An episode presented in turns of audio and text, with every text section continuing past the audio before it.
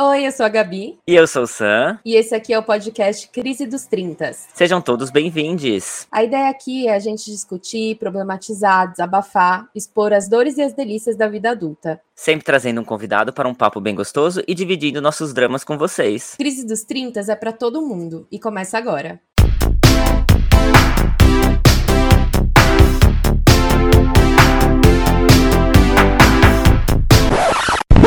Gente, que é um filme? Olá, olá! Que bom ter você aqui conosco mais uma semana. O episódio de hoje vai ser um pouco denso, mas necessário, então a gente pede para você, por favor, dar uma chance e ouvir até o final. Pois é, como vocês podem ver pelo calendário, a gente está na última quinta-feira de outubro, o que significa duas coisas: que já já é Natal e que é dia de crítica dos 30. Para quem saltou os capítulos anteriores, a gente vai perdoar essa falha e explicar o que é o crítica, né, Sam? Sim, toda última quinta-feira do mês, ao invés da nossa tradicional entrevista, temos uma proposta diferente, o Crítica dos 30. Nele, damos a nossa opinião sobre o mundo do entretenimento, o que assistimos, vimos, ouvimos e queremos compartilhar com vocês, para mostrar que a gente não vive só de crise, né, gente? Um bom entretenimento sempre é bem-vindo. Sim, as nossas dicas são sempre atemporais, então assim que você terminar esse capítulo, pode voltar e ouvir as dicas que a gente deu no mês passado. Exato, tá sem inspiração sobre o que assistir, acabou uma série agora e não sabe qual vai ser a próxima? Estamos aqui para te ajudar nisso. E lembrando também que mesmo depois uh, da nossa primeira temporada do Crise dos 30 acabar, pelo menos uma vez por mês a gente volta aqui com o Crítica dos 30. Assim você não vai sentir tanta saudade da gente até as outras temporadas do Crise dos 30 acontecer. Para não sentir saudade também, pedimos para você siga a gente lá nas redes sociais. Você não sai desse Instagram que a gente sabe. Então dá uma forcinha lá no arroba podcast underline crise dos 30, com S no final. E é isso. Bora começar, Gabi? Vamos lá. Olha, os temas que a gente aborda aqui no Crise e no próprio Crítica já deixa bem claro qual que é o nosso posicionamento político. E eu sempre gosto de lembrar que brasileiro é brasileiro em qualquer lugar. É, tudo bem que já fazem quase 10 anos que a gente mudou de CEP, mas isso não significa que a gente esqueceu ou que deixa de ter amor e orgulho das nossas origens. Muito pelo contrário. A gente parece que fica mais brasileiro quando sai do Brasil e defende que quer o melhor para o lugar que a gente chama de casa, né? Vale a pena lembrar para todos que a maioria mesmo das pessoas que são imigrantes são imigrantes porque de alguma maneira não conseguem viver bem dentro do próprio país e não que deixaram de amar a própria cultura, tá? Que fique bem claro, não importa onde estamos, somos brasileiros e temos muito orgulho disso. Nosso pod, ele é um projeto em construção. A gente não tem um alcance absurdo, mas depois da gente conversar muito aqui entre a gente, é, pensamos que o nosso dever era aproveitar que a gente está em uma plataforma e tentar fazer alguma diferença. Exato, nossas conversas têm como objetivo fazer vocês refletirem, dar umas boas risadas, conhecer curiosidades sobre as pessoas, mas também se questionarem sobre essas crises que compartilhamos aqui. E que bom que tem muita gente dando esse retorno pra gente. Muito obrigada, inclusive. E aproveitando você que está escutando a gente agora, é inevitável que a gente não fale sobre a atual crise que o brasileiro vive, né? Que é o segundo turno das eleições que acontece no próximo domingo, dia 30. Verdade, gente. Esse momento histórico é muito importante para todos os brasileiros e brasileiras, então decidimos abordar esse tema e dar algumas dicas para você que ainda está indeciso, para você que está tentando convencer alguém a enxergar a realidade, ou até você que ainda não entendeu a importância desse momento para a história da democracia brasileira. Então a gente escolheu algumas coisas que elas podem acender um alerta e provocar alguns pensamentos fora da nossa bolha. Afinal, a gente sabe muito bem como o algoritmo funciona. Você só vê o que te interessa e te mantém na sua zona de conforto. Então eu convido todo mundo a sair um pouquinho dessa bolha pelos próximos minutos. Então eu vou dar início com uma série que ela tá na penúltima temporada, chamada Conto da Aya. Ela tá no Globoplay e é uma adaptação de um livro homônimo, escrito por Margaret Atwood que foi escrito na verdade em 1985, mas traz uns temas extremamente atuais, infelizmente. O segundo livro ele saiu em 2019, depois do sucesso da série, e é chamado Os Testamentos. Blessed be the fruit. May the Lord open. Bom, basicamente essa série ela trata de um mundo, né, de uma realidade distópica, se é que se pode dizer assim, em que os Estados Unidos se tornaram a República de Gilead. E aí o que que acontece? As mulheres, elas são divididas entre as esposas, né, dos políticos, no caso os comandadores, e aí também tem uma parte das mulheres, que são as mulheres férteis, que elas são destinadas a serem mães. Então a obrigação que elas têm ali é de parir o filho dessas esposas, porque essas esposas, na teoria, são inférteis. é muito surreal, porque ali nessa sociedade, né, eles estão falando na mesma época que a gente está vivendo agora. Não falam exatamente um ano, mas dá para perceber por toda a realidade da série que se passa ali nos anos 2000 e tanto. Existiu internet, existiu né, movimentos feministas, porém, esse movimento de direita extremamente religioso, não sei se alguém reconhece isso estar acontecendo no Brasil nesse uhum. momento, é, leva a sociedade a se dividir assim e as pessoas acreditarem que essa é a maneira correta da gente viver aí a tão falada palavra de Deus. Mas, bom, o objetivo de trazer isso à tona é porque essa série parece tão absurda, mas nos últimos anos a gente tem acompanhado esse retrocesso do direito da mulher. A gente tem o, o, número né, de crimes contra a mulher, de feminicídio, tem aumentado muito. E a gente observa isso propriamente quando a gente vai ver um, uma página de notícias na internet ou quando a gente escuta o noticiário. Os crimes cada vez mais absurdos, sejam os chamados crimes passionais ou realmente feminicídio. Isso sem nem mencionar a questão da homofobia, né, que está tão presente na nossa sociedade. E tudo isso aí dentro de O Conto da Aya é muito presente, porque é crime você ser gay, é, as mulheres elas não têm direito a ler, elas não têm direito a escrever, elas não podem fazer nada a não ser servir ali os homens e servir, realmente servir né? Elas sabem quando é o período fértil delas, elas são estupradas, né? Porque ali ocorrem esses estupros mensais até que elas engravidem. E o momento em que elas dão à luz, o filho delas são entregues às mulheres consideradas né, melhores, que são as esposas desses comendadores. Enfim, ela provoca muitos gatilhos, acho que em todos, né? Seja você uma mulher que já viveu um relacionamento abusivo, uma mulher que até mesmo para as mulheres religiosas, eu acho que é um alerta para você começar a ver o que que é, o que que a sua religião, o que que o seu entorno tem provocado em você, o que que as pessoas te podam. Eu acho extremamente importante essa série para qualquer pessoa, especialmente para a gente ficar alerta ao que pode acontecer, não só no nosso governo, mas, por exemplo, o que está acontecendo nos Estados Unidos, né, que teve esse direito do aborto revogado em tantos estados. Uhum. Gente, assim, independente da sua crença, independente da sua do que você faria se fosse você, eu acho que a gente tem que pensar na saúde da mulher, na saúde das crianças, na qualidade de vida dessas crianças que vão vir. Então tem muitos pontos de reflexão aí, Sam. É, eu sei que você nunca viu a série que não. Que é, é muito gatilho mesmo. Eu comecei a assistir, eu, eu não vejo a hora de acabar. Porque eu não aguento mais sofrer por essa série e sofrer por ver que o mundo tá reproduzindo tanta coisa. Eu comecei a assistir essa série, assisti dois capítulos e parei. Eu entendo a importância e sei da história, mas uh, ultimamente eu estou muito sensível a, alguns assuntos e isso é um dos assuntos que me deixa muito sensível. É, desperta alguns gatilhos em mim que eu não fico bem depois, então eu tô tenho uma lista de, de filmes e séries que eu preciso assistir que eu sei da importância mas não estou conseguindo assistir no momento. Mas duas coisas que eu queria mencionar a respeito dessa série. Uma coisa é que, um, que você acabou de mencionar do, do, do, aborto nos Estados Unidos, enfim, a gente, é, qualquer tipo de retrocesso, qualquer tirada de direitos que a gente tem é super problemático, a gente precisa sempre se questionar o que está acontecendo. E, e esse filme, essa série, na verdade, ela fala exatamente sobre isso, né? Ou seja, a gente já viveu no que a gente vive hoje, mas num futuro bem próximo, essa retiradas de direitos que a gente já conseguiu com grandes avanços, com grandes lutas, uh, tornam a sociedade uh, num, num, mundo completamente distópico e cruel né, com, com as pessoas. Então, nenhum direito a menos, gente, nenhum direito a menos.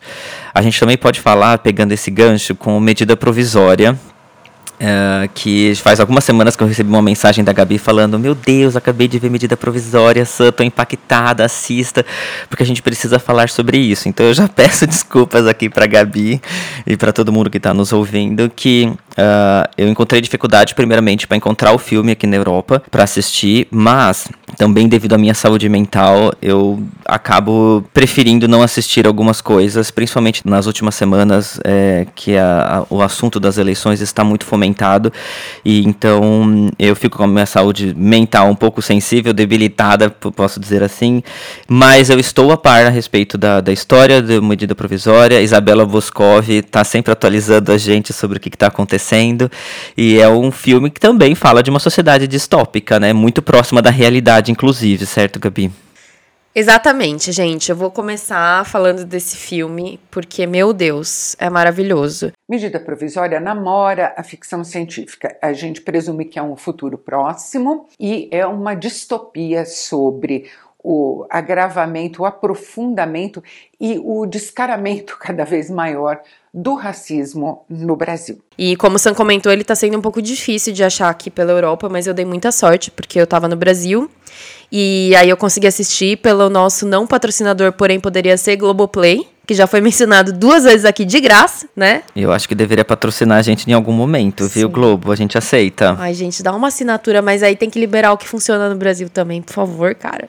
Ai, sim, por favor. Bom, enfim, ele é dirigido pelo Lázaro Ramos e o elenco traz Thaís Araújo, Adriana Esteves, o seu Jorge.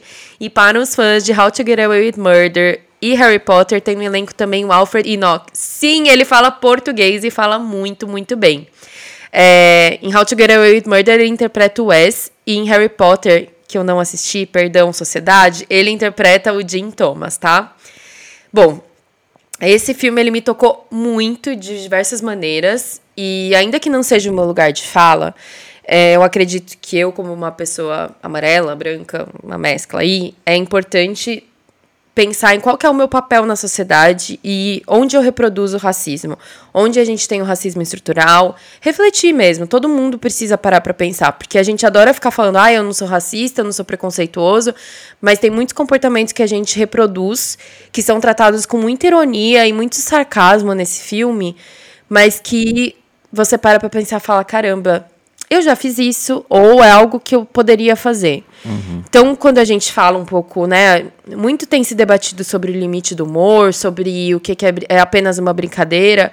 A gente tem que sempre saber onde a gente está falando. Para quem são as pessoas que a gente está falando isso? Porque não é uma, só uma brincadeira quando você é o público atacado ou quando você passou a vida inteira sofrendo por essas pequenas brincadeiras, sabe? Uhum. É, guardadas as devidas proporções, é quando acontece de uma mulher sentir que está sendo assediada e ela escuta, af, você nem sabe ser elogiada, é só um elogio. Se a pessoa que está recebendo não acha que aquilo é um elogio, se aquele elogio não é bem-vindo e ela se sente assediada, então é assédio, gente. Uhum. Se um, uma pessoa que é da comunidade LGBT não quer que você chame ela de viado, ai, mas é só uma brincadeira, é maneira de falar, para ela não é uma maneira de falar. Você chamar uma pessoa negra de o negão, o neguinho, não é uma maneira correta de você falar com ela se ela não te autorizou a falar assim. Se ela não virou pra você e falou: Esse é meu apelido, eu gosto, você pode me chamar assim. Uhum. Então vamos tomar muito cuidado, né? Enfim, é, esse é só 1% dos alertas que a gente recebe aí do filme. Porém, um dos medos que eu tive quando eu terminei de ver esse filme, é que ele não ia servir como um alerta, ele ia servir como uma inspiração. E conhecendo o Brasil que a gente está vivendo nesse momento, né, em que a gente tem um atual presidente, com muita sorte, um ex-presidente a partir de domingo,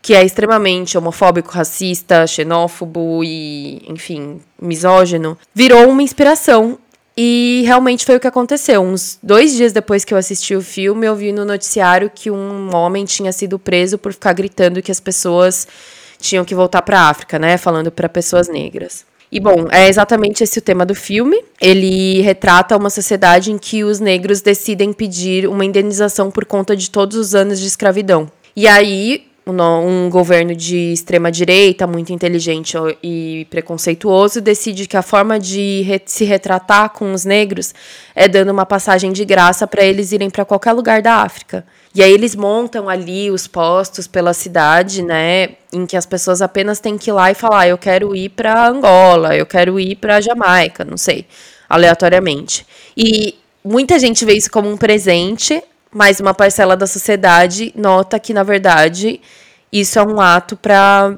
deixar o Brasil 100% branco, Sim, né? Uma maneira de extermínio, né? Exato. E aí chegou um ponto em que todos os negros passam a ser obrigados a fazerem parte desse programa, porque eles têm que ir atrás desse direito deles. Então eles começam a ser demitidos, retirados das suas casas. Se estão ali passando na rua, eles são capturados pela polícia e desaparecem. E ninguém sabe para onde foi, não tem tempo de avisar família. E vai mostrando o que, que acontece a partir daí. É muito interessante ver que ali a resistência, né, é formada então pelos personagens do Alfred e do seu Jorge a partir do momento em que eles estão trancados em casa e se recusam a sair, porque eles ainda têm um direito de não sair de suas casas, eles cortam a luz, cortam a água e tornam inviável a sobrevivência deles até que eles parem de resistir.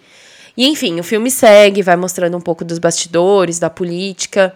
E é uma raridade esse filme, porque ele também não mostra nenhuma violência com armas. E aí eu fui assistir o podcast em que o Lázaro e o Alfred eles fazem o Podpah podcast maravilhoso também, que a gente tem que recomendar aqui. Uhum. E eles comentam, né, que o elenco é majoritariamente formado por negros e que a intenção do Lázaro era que nenhuma arma fosse usada como violência porque ele não acredita em armas de fogo.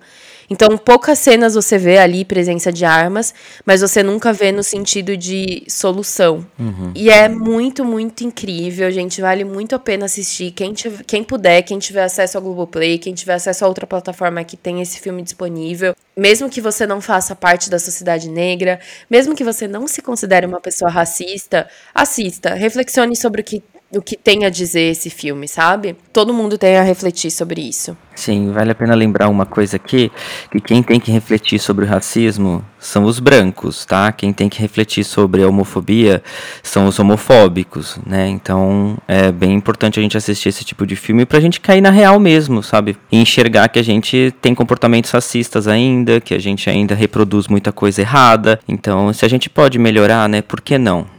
É, continuando então nesse contexto brasileiro, Gabi, eu vou dar uma dica aqui para você que prefere o YouTube, né?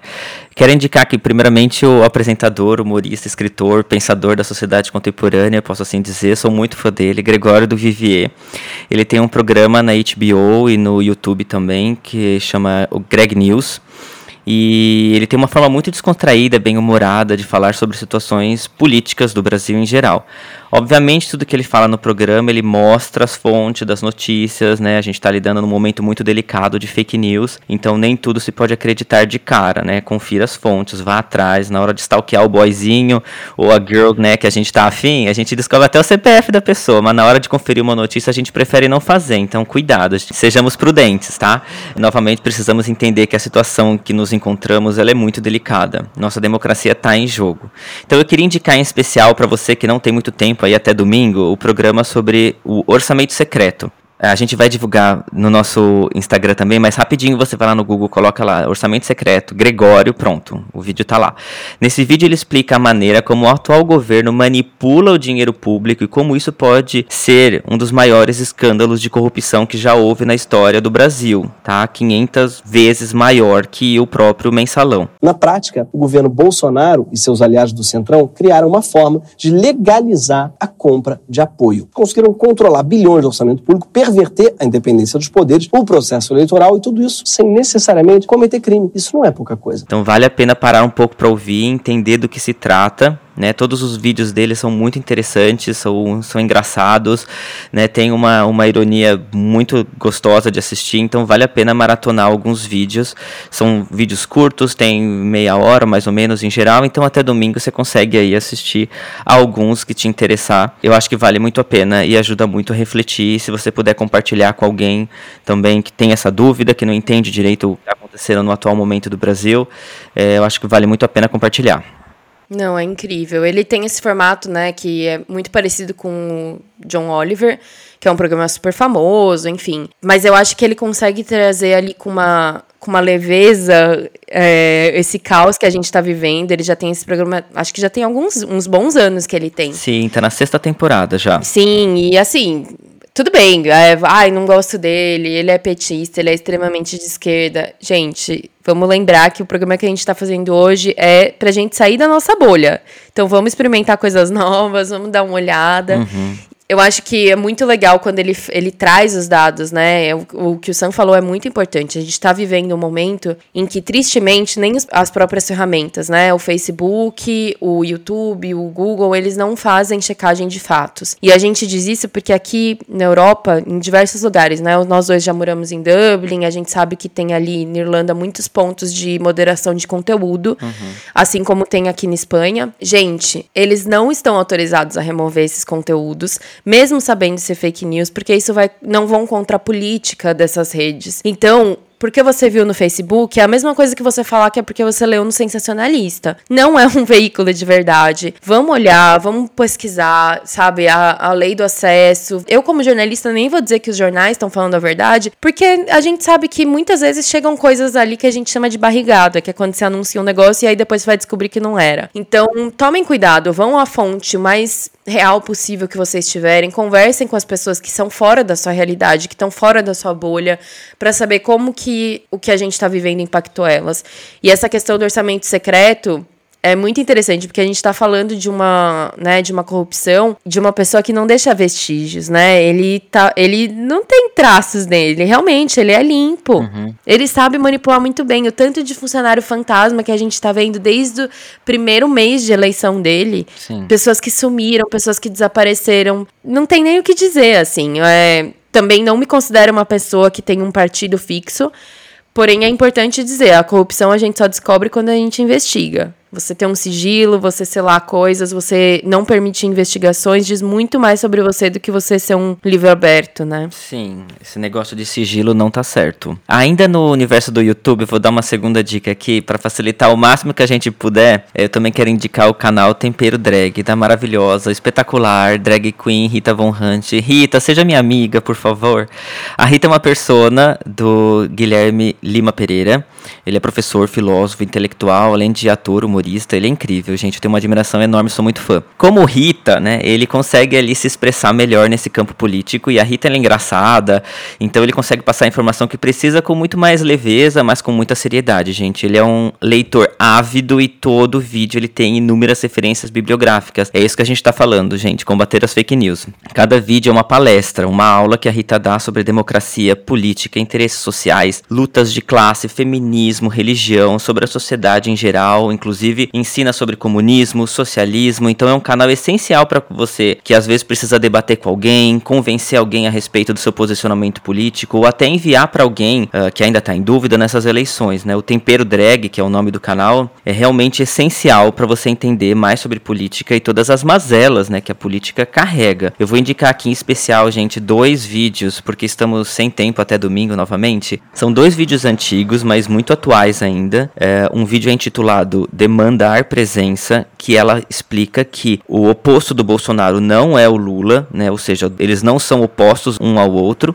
Essa é uma das minhas preocupações centrais, é que surja um discurso que vai nos dizer o seguinte: Bolsonaro e Lula iguaizinhos. É, um fez ser a sexta maior economia do mundo, pôs o filho do pobre para trabalhar, para ganhar diploma, para comer. A primeira vez que a população pobre brasileira tem acesso à linha branca, fogão, geladeira, é por causa do PT. Tirou o Brasil do mapa da fome da ONU. É o governo que mais incluiu pessoas na classe média. Tarará, tarará. E olha, olha que extremos. E o Bolsonaro. Esse é o engraçado. É que nessas horas de ai que extremismos, a galera que fala ai que extremismo sempre pula no barco do fascista que vai desmontar as coisas e dar lucro para eles. E o outro se chama Medo, onde ela explica o que, que é essa sensação que nós estamos, como brasileiros, sentindo nesse momento, esse medo, né? Esse pavor. E isso, gente, pasme, é proposital, tá bom? Isso é proposital. A ideia que está colocada aqui é que enquanto o medo se torna um afeto político, não haverá política de progresso. Não haverá política de construção do Brasil que a gente sonha. Não haverá ideia de justiça social. O medo é um afeto triste que nos tira a potência de agir. Se eu puder indicar mais um terceiro aqui, olha, tô, tô sendo muito bonzinho, chama Luta de Classes, porque isso todo mundo precisa saber o que significa e é essencial para que todo mundo, trabalhador, pobre, tá bom? Porque nós somos pobres, precisamos entender o que, que significa. Então, três videozinhos aí, fácil de você ouvir, ela é muito legal, a Rita é muito divertida, ela explica de uma forma muito didática, então, demandar presença, a cultura do medo, né, e o luta de classes.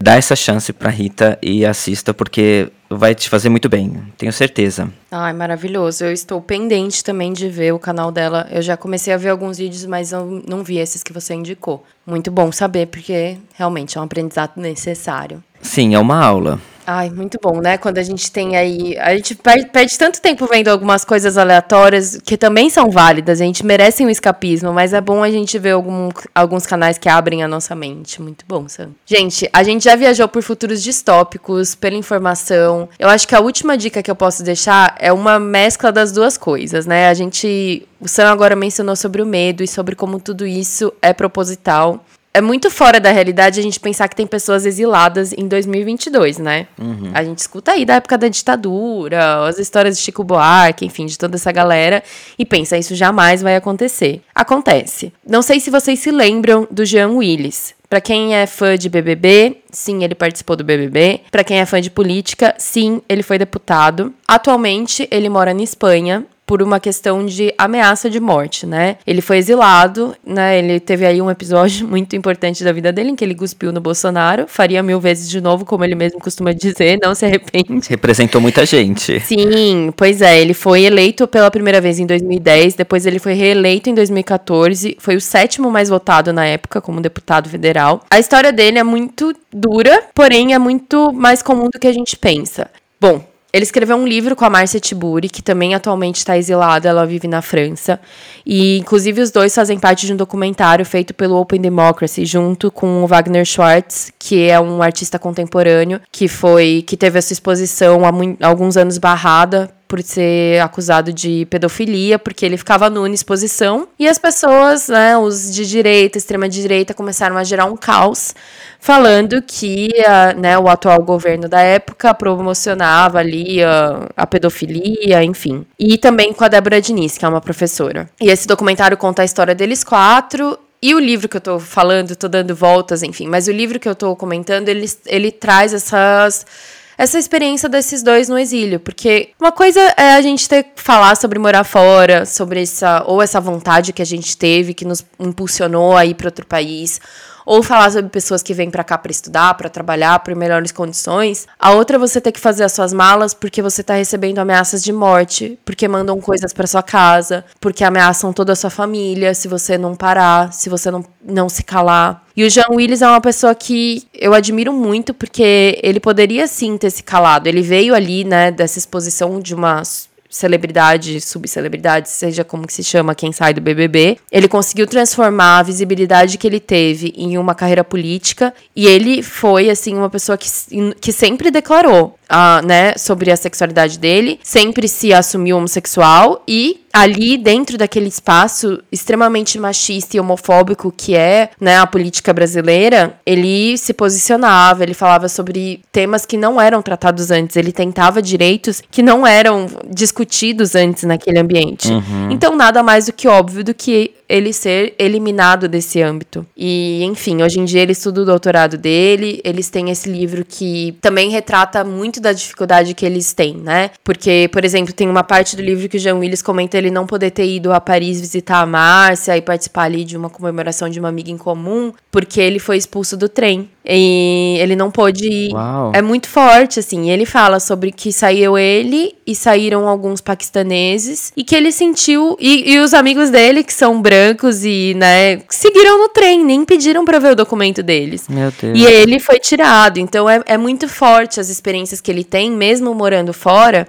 E ele até conta, né? Eu fui assistir uma palestra que ele deu falando sobre esse documentário que ele fez e estavam ali os quatro personagens do documentário e todos eles retratam que eles, no começo, quando chegaram aqui, se afastavam dos brasileiros por medo.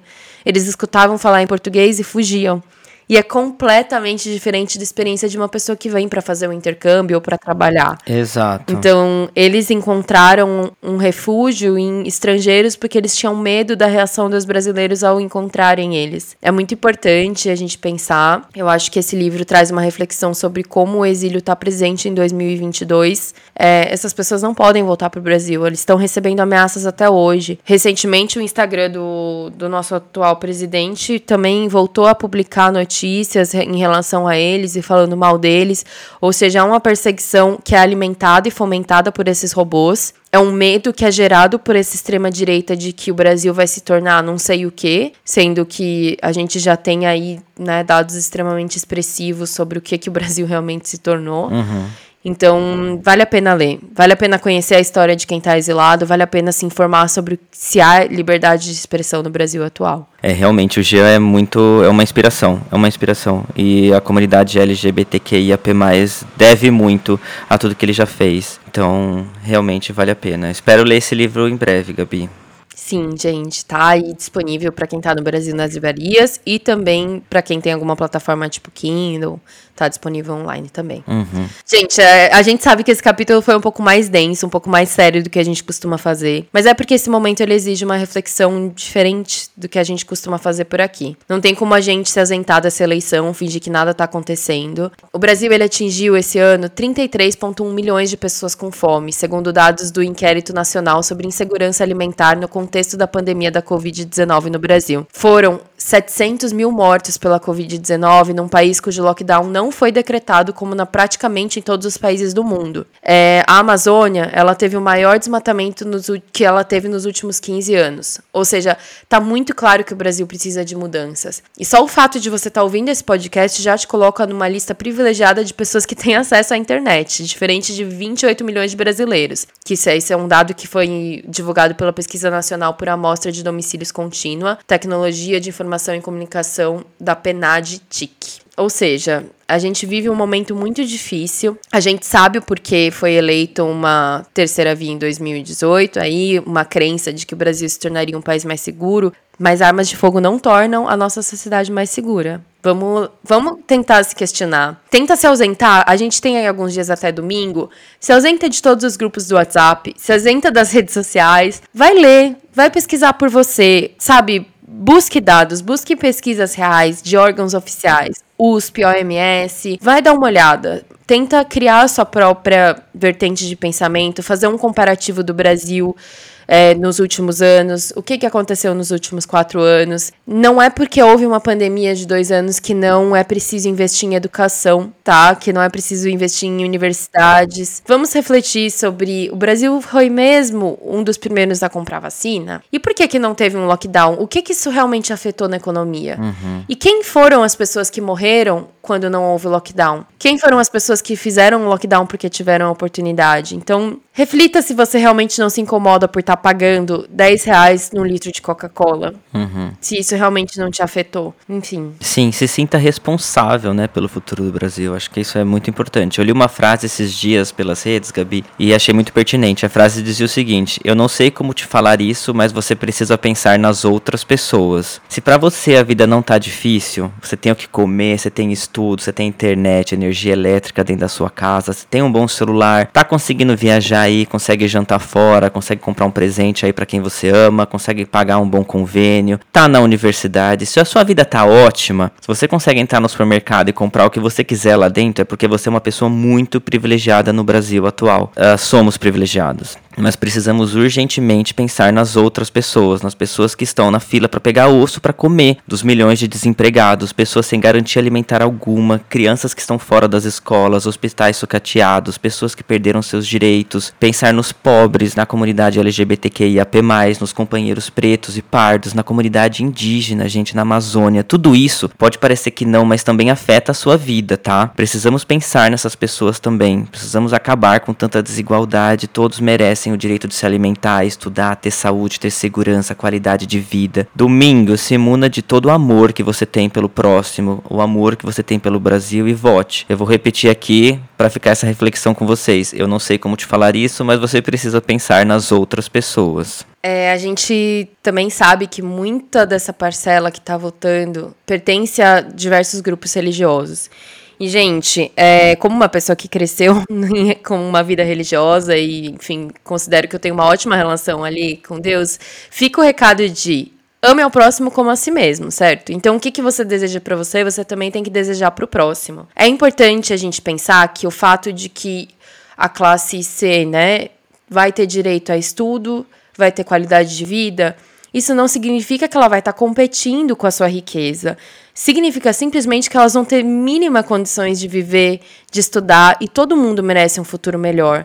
Eu entendo que muita gente se sente aí ameaçado e que quer um lugar no céu e que quer ter o, tudo que está sendo prometido para as pessoas que vão votar no Bolsonaro, é, mas é muito perigoso. A gente tem um episódio que a gente falou muito sobre reproduzir o que os nossos pais, o que as pessoas ao nosso redor nos pedem e tal. Vamos pensar um pouco sobre a gente. Não existe garantia de uma de um céu e de um amor e de uma vida eterna, né? Se você se pauta pela religião, próprio Deus é sobre misericórdia e amor ao próximo e não sobre bens e não sobre transformar, né, o templo dele em comércio. Então, vamos ler as próprias escrituras, mas não só as partes que interessam a quem tá lendo elas para vocês se o seu motivo é um medo religioso, pense, reflita um pouco sobre você e sobre o que realmente o seu Deus te ensinou sobre o amor, né? Vamos votar com base em verdades. Porque já que no Brasil o voto é obrigatório e todo mundo tem que fazer a sua parte, é, essa eleição é muito importante que a gente faça a nossa parte,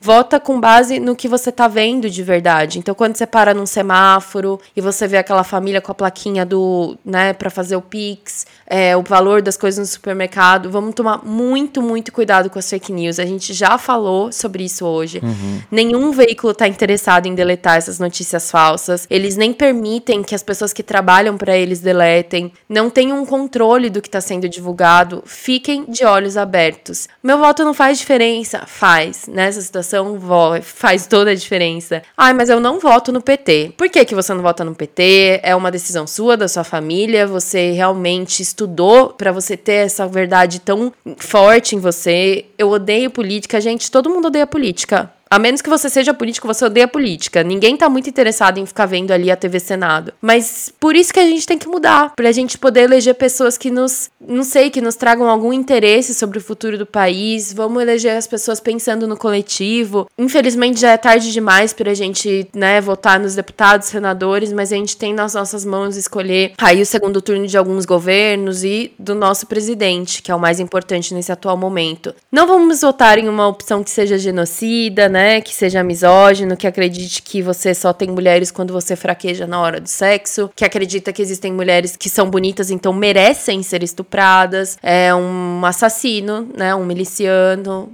Vamos pensar um pouco aí que a gente tá há não sei quantos dias sem entender quem matou a Marielle. Enfim, gente, vamos botar a mão na consciência, né, Sam? Sim, ninguém aqui tá defendendo um partido de estimação, tá? A nossa intenção aqui é fazer você entender que precisamos defender a nossa democracia. Então, hoje, a única pessoa que pode nos dar essa garantia é o PT, tá? Então, pra gente não ficar aqui repetitivo também e entendendo que cada um precisa também fazer a sua parte para um país mais justo e democrático, então cada um precisa se esforçar em pesquisar e ir atrás. Isso é um dever nosso de todo cidadão, tá?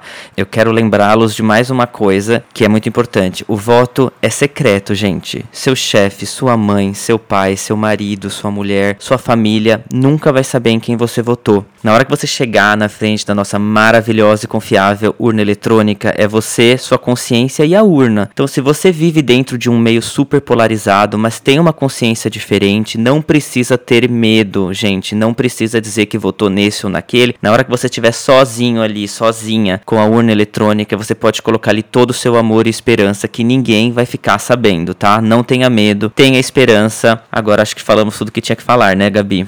Ai, sim. Bom, muito, muito obrigada a quem escutou essas dicas, a quem participou dessa conversa. Sinto muito se alguém se sentiu ofendido, chateado com alguma coisa que foi dita aqui. Essa é a nossa posição. A gente quis fazer um episódio diferente porque acreditamos que é a nossa obrigação, como alguém que tem a oportunidade de estar em, em qualquer veículo que seja, se você está ouvindo a gente por qualquer plataforma. Então, muito obrigada por você ter ficado até o fim. Espero que esse pod possa ser uma fonte de pensamento para quem tá perdido, sem saber o que vai fazer no domingo, para quem tá pensando, ah, eu nem vou votar, vou justificar, ou para quem tá pensando que vai votar em branco e que se dane. E enfim, gente, de qualquer maneira, se você não for votar também, assista essas coisas, reflita sobre o seu papel na sociedade, sobre o seu racismo, sobre o seu preconceito, sobre o seu papel no mundo, sobre o seu propósito, como a gente falou sobre no episódio sobre o retorno de Saturno. E é isso. Muito obrigada.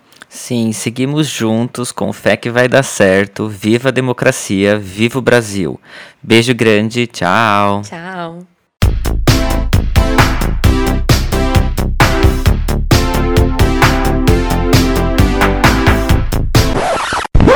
Gente, que isso é um filme?